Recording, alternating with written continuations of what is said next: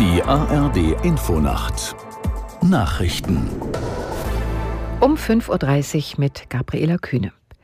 In der Diskussion um Subventionskürzungen hat Bundesagrarminister Özdemir weiteren Forderungen von Bauern eine Absage erteilt. Er könne den Landwirten nicht weiter entgegenkommen, weil das gegenfinanziert werden müsse. Aus der Nachrichtenredaktion Ulrike Ufer. Zugleich unterschied Özdemir im ZDF zwischen einem legitimen Protest von Landwirten und Aktionen wie am Donnerstagabend gegen Wirtschaftsminister Habeck.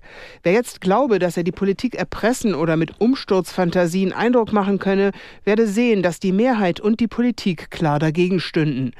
Unterdessen hat sich Bundespräsident Steinmeier angesichts der Eskalation der Protestaktion gegen Habeck an der Nordseeküste entsetzt gezeigt. Es sei auch für ihn ein Schock gewesen zu sehen, wie ein Minister auf einer privaten Reise von einer aggressiven Menschenmenge eingeschüchtert werde. Steinmeier mahnte in der Bild, das dürfe so nicht hingenommen werden. US-Präsident Biden hat zum dritten Jahrestag der Erstürmung des Kapitols vor einer erneuten Präsidentschaft des Republikaners Trump gewarnt. Bei einer Wahlkampfveranstaltung im Bundesstaat Pennsylvania nannte er Trump eine Gefahr für die Demokratie. Biden warf ihm unter anderem vor, Rhetorik der Nazis zu verwenden, zum Beispiel wenn er mit Blick auf Migranten davon spreche, dass das Blut von Amerikanern vergiftet werde.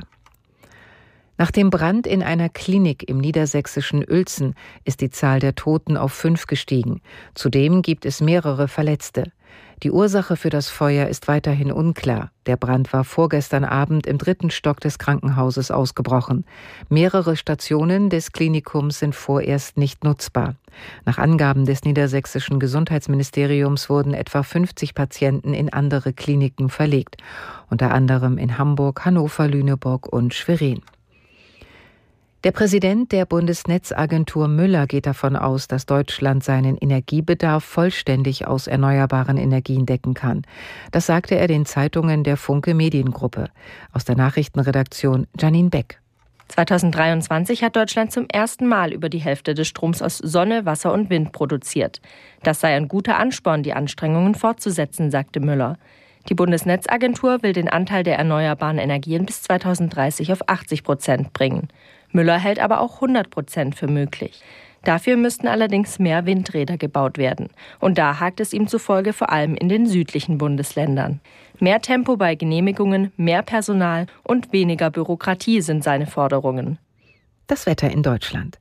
Tagsüber im Norden und in der Mitte zeitweise Schnee, in den Alpen schneit es dauerhaft, sonst Regen. Minus ein Grad in der Uckermark bis plus sieben Grad in Koblenz. Morgen häufig trocken, im Süden zeitweise Schnee, minus fünf bis plus vier Grad.